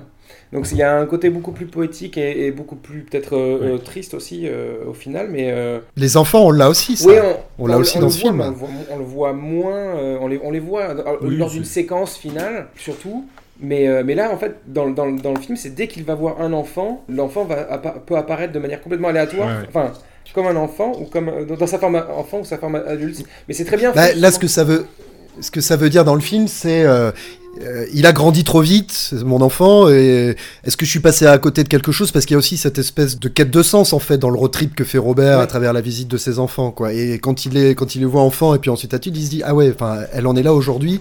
Et qu'est-ce qui s'est passé entre temps Comment elle en est arrivée là? Est-ce qu'elle va bien? Et en fait, il s'inquiète d'elle un petit peu. euh, à- un petit peu à la bourre, un petit peu en retard, enfin d'elle deux, enfin bon bref, je, je, putain, je vais chialer. là. So what am I supposed to do? Act as though nothing's wrong. That's what Mom did. It's best for all of us. I can't do that. I can't act as if nothing happened. What do I tell your mother? What do I say? Anyway, she won't ask you anything because she's dead. David! Mais euh, non, enfin bref, plutôt joli film, euh, sympa. Très Ouais, sympa. euh, ça suffit là maintenant, euh, ça suffit les pleurs, on va passer à la bagarre. Euh, Non mais François, François t'as une famille qui a besoin de toi et qui t'attend. Est-ce qu'on peut passer très vite sur Machete hein, Ouais, de- Ah, c'était cette bonne excuse.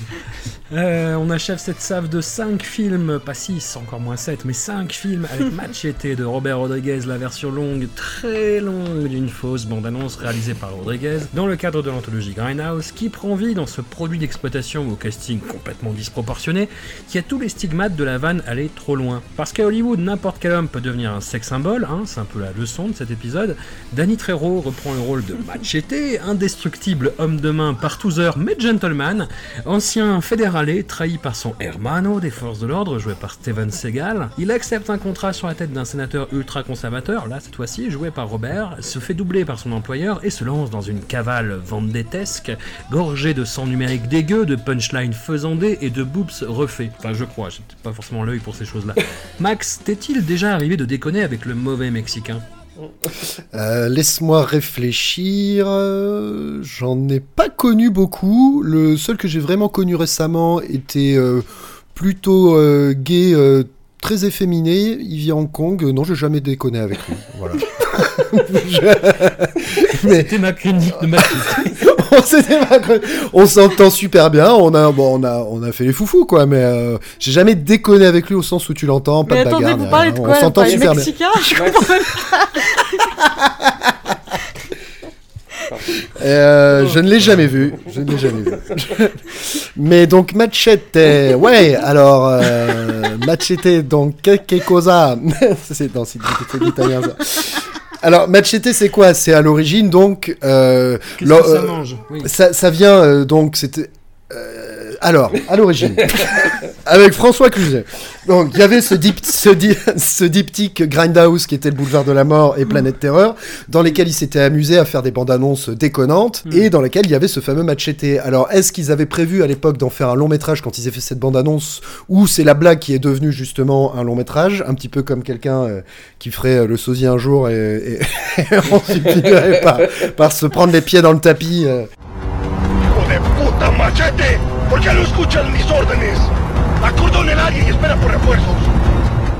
Et, euh, et donc bref, toujours est-il que le film existe et que c'est laid, globalement c'est assez laid, Euh, c'est très laid. Alors ça commence toute la scène de flashback justement où on voit comment ma- Danny Trejo a été euh, trahi par Steven Seagal. Ils ont mis cette espèce d'effet euh, vieux film Ouais. euh, qu'ils ont tout droit sorti de Final Cut, les- l'effet grain euh, vieux pellicule qui est dégueulasse avec un ton sépia. Enfin c'est juste laid, moche, c'est hyper moche. Euh, donc ça commence comme ça. Ensuite, bah pff, par où commencer J'ai mis c'est rigolo, euh, c'est rigolo, mais c'est pas beau, c'est vulgose, c'est monté ultra cut, pas toujours terrible. Euh, je me suis posé la question est-ce qu'on peut parler d'un syndrome euh, The Asylum en fait, euh, le studio qui sont responsables de Sharknado et compagnie Il y, a, il y a un peu de ça. J'ai regardé leur série de zombies, la Zen Nation, il y a pas longtemps, et ça ressemble à Machete. Ben voilà, ben je- on en avait parlé, je me rappelle la première fois qu'on s'était rencontrés, euh, d'ailleurs, attention, euh, flashback, François, justement parce que tu avais écrit un article sur Sharknado dans Nanarland, et je t'avais dit que j'avais été d'accord en tout point avec ce que tu avais dit justement sur la, la, la volonté, enfin, en fait c'est l'intention, c'est tout, tout est la, la question de d'intention. Pourquoi on fait ce film? Est-ce qu'on fait ce film volontairement nul, entre guillemets, pour s'autoproclamer cool et euh, aller euh,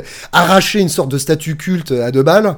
Ou est-ce que la démarche est profondément honnête? Enfin voilà, et, et Machete, il est un peu entre deux eaux comme ça, on sait pas trop, est-ce qu'ils se font plaisir? Est-ce que... Enfin c'est assez curieux et à la fois c'est quand même méga c'est-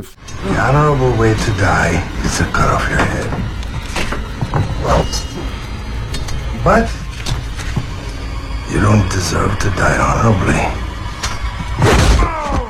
C'est jouer avec les couilles, c'est monter un peu avec les pieds, c'est une esthétique un peu GTA, euh, toute pétée, euh, pas jolie. euh, et au milieu de ça, il y a quand même plein de blagues rigolotes, il y a des, des, présentations de personnages et des iconisations qui sont rigolotes. Moi, j'aime bien que, la première scène avec Don Johnson, je la trouve plutôt cool, moi. Euh, je la trouve plutôt cool. Euh, j'aime bien, euh, voilà, aussi bah, celle où on voit Robert De Niro pour la première fois.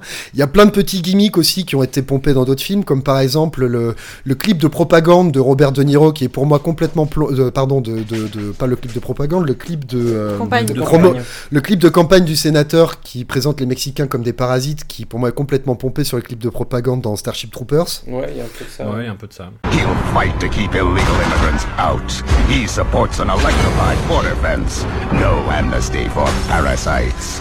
John McLaughlin wants to protect you from the invaders.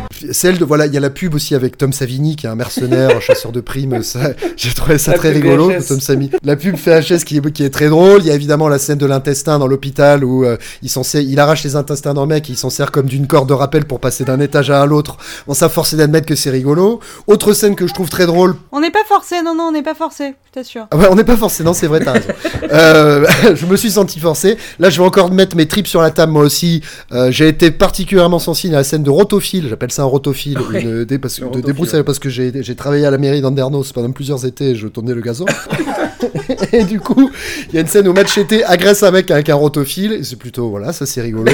et puis au milieu de tout ça, il y a des scènes de cul euh, nulles et non avenues où Machete baise, euh, où euh, Lindsay Lohan et sa mère. On voit, voilà. Il y a la matière pour une bande-annonce en fait, mais dans tout ce que tu racontes. Mais pas Ouais, pour mais un ça, film. Ça pourrait être Piranha euh, de Alexandre Aja, mais ça l'est pas quoi. Je sais pas comment le comment le dire. Euh, Est-ce que c'est et euh, je me suis demandé est-ce que c'est fondamentalement différent d'une nuit en enfer? À un moment, je me suis posé la question. Qu'est-ce qui a fait qu'à une époque j'ai aimé une nuit en enfer? Je l'ai vu quand j'étais ado, donc c'est peut-être ça aussi Alors, le problème. Enfer, c'est rien. rien.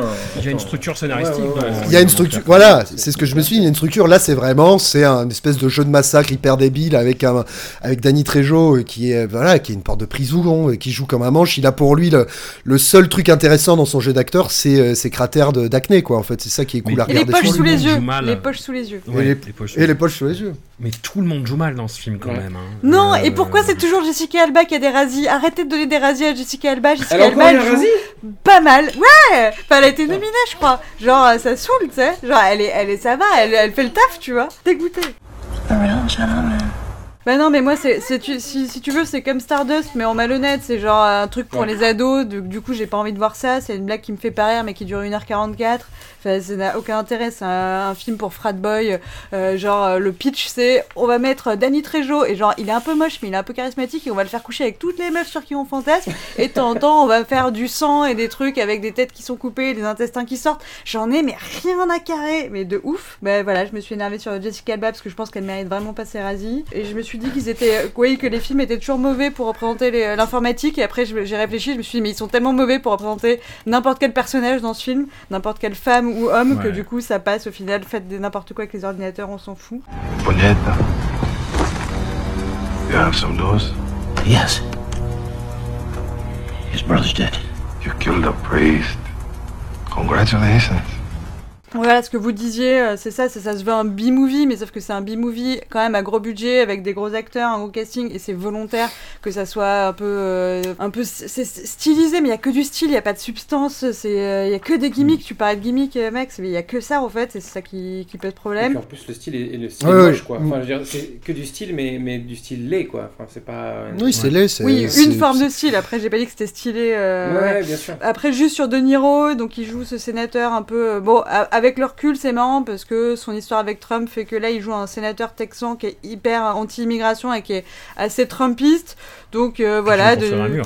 Qui veut, voilà, enfin, il est, oui, dans son mur, dans la déshumanisation des, des immigrés et tout. euh, Donc, euh, on se dit que ça, lui, c'est dans, dans sa logique, c'était, euh, enfin, c'est clairement pas un film qui prend parti avec les, euh, les gros méchants, et en même temps, il y a Jessica Alba qui fait partie de ICE, du coup, qui est euh, la, la police anti-immigration. Ça n'a aucun sens. Pourquoi, à un moment, elle, se, elle retourne sa veste en mode, ouais, quand même, les lois, c'est pas cool. Bah, meuf, t'aurais pas dû bosser pour les flics à la base. C'est n'importe quoi. Pareil, Bobby, à un moment, retourne sa veste parce que les vigilantes sont quand même euh, méchants avec lui, alors qu'à la base, il avait buté un immigrant. Mais là, il se dit, euh, non, c'est cool, je vais bosser avec les Mexicains parce que euh, les vigilantes sont quand même pires. Bah, ça, rien n'a aucun sens. Je pense que c'est pas le but en même temps, mais du coup, genre, ils s'en foutent, moi aussi. Les 20 dernières minutes, j'en avais un souvenir cataclysmique, mais c'était encore pire que dans mon souvenir. Les, les, c'est censé être le climax, tu vois, la, la scène où tout le monde se bastonne et tout machin. C'est, mais le, le- le reste du film est moche. On dirait Mortal Bon, il y a Kombat. Michel Rodriguez qui est un peu insulte. sexy, quoi. Je reconnais que les meufs sont sexy. hein. Enfin, les meufs sont vraiment. euh, on- il, Ouais. il sait filmer ça, quoi. Lindsay Lohan se tient. elle- on l'a connue mieux, mais euh, franchement, Ouais. elle, est, elle, elle passe. Jessica Alba, moi, je suis assez fan. Michel Rodriguez est assez charismatique. Franchement, ça le fait. Mais oui, non, c'est une catastrophe. hein. Catch all that? Burn me DVD. My hundred dollar J'ai marqué. Bobby est mort. Ah non, ah si. Parce que je sais qu'on essayait de, de tenir un peu les comptes euh, des décès de Bobby. euh, mais voilà. Bon, quelqu'un pour planter le dernier clou sur le cercueil ou? Euh, oui, si j'avais un, petit truc à dire, c'est qu'en fait, c'est enfin, c'est surtout à la scène de fin que j'ai pensé ça. C'est comme si euh, Kim Chapiron avait fait euh, tout un film de son clip sur le tuning, en fait. Et, et, euh, quand, ils, quand ils arrivent à la fin, avec les lowriders et compagnie, tout l'esthétique euh, un petit peu. euh, c'est plouc, c'est ben, c'est plouc et naze, quoi. On va pas se voiler la face. Enfin, en tout cas, moi, c'est pas mon délire. Look at your machete now, cabron. Est-ce que, mais euh, est-ce qu'on peut également parler de, de ce combat final entre Danny Trejo et Steven Seagal qui, Oui, est, si. qui est beaucoup trop gros, euh, euh, qui, qui, qui- Façon sacré on- Graal, on, on sent qu'il- on sent qu'il est, qu'il est, qu'il est même essoufflé dans ses mouvements quand on le voit bouger. Il n'est pas Euh, pire non, de non, sa il est pas forme, pire de sa hein. forme, mais il est, il est déjà en difficulté, en très grande difficulté, et, et du coup, ça se ressent sur le montage. Le truc est hyper cuté. Est-ce que tu sais pourquoi Est-ce que vous savez pourquoi euh, le, le combat se finit comme il se finit par un seppuku de Steven? Mm, Pas du tout. Parce que Steven Seagal a exigé de, de ne pas se faire tuer. Il a dit non, c'est c'est moi qui décide. Tu vois, c'est- exactement le comportement de son personnage dans le film en fait. Mais je vous jure que c'est. Ah ouais. C'est tellement les Monty Python. mais- sur une note un peu plus mais en douce. sérieux, quoi. bah oui, c'est ça, c'est sacré Graal. Ce que je t'ai dit, c'est sacré Graal à la fin, ouais. I know you'll just be waiting for me in heaven. So, I think I'll say goodbye. Si on, voulait, si on voulait finir sur une note un, un petit peu plus douce, je trouve que c'est intéressant de voir le personnage de Bobby, euh, encore une fois, parce que moi, euh, enfin, si on le met en perspective avec sa carrière, j'ai l'impression de voir euh, Travis Bickle, mais 25 ans plus tard, qui aurait réussi dans une carrière politique, en fait. Ah bon? Bah ouais, le, le- le mec qui veut nettoyer Oui, euh, politiquement, la rue oui. de la Politiquement, Vermine. oui. Dans l'énergie, pas du quoi. tout, mais ouais, politique. Politiquement, politiquement, j'entends. Mais il y a surtout, une pro, encore une fois, une prophétisation du délire du mur, euh, Donald Trump et compagnie, quoi. Parce que c'est Ouais. quand même un bon moment Ouais, avant, euh, Trump avant la a pas campagne de Trump. inventé qui est le- film-là. Il a pas Oui, bon, c'est pas non plus. mur, ouais. C'est oui, dans Stardust, a qu'on a inventé le concept Si. de mur. Ouais, c'est ça. C'est ça. C'est Neil Gaiman qui a inventé les murs, ok? Euh, Et après, Trump, pour il a moi. tout piqué. It's true. Machete will return in Besoin de-. Oui, déjà. Et euh, non, pour finir ce- cet épisode de façon un petit peu plus ludique que d'habitude, je vais vous demander de, de choisir en fait la, la sélection du, du prochain épisode. Euh, alors, sachant que il y a deux catégories où il y a cinq films, il y en a une où il y en a quatre. Quatre. Et je vous ne dis pas lesquelles. Donc vous avez trois thématiques Robert familial, le retour du gangsta ou du LOL retraité en bar. Ah. Alors, si jamais dans le retour du gangsta, il y a le film avec Eddie Murphy. Eddie Showtime Murphy.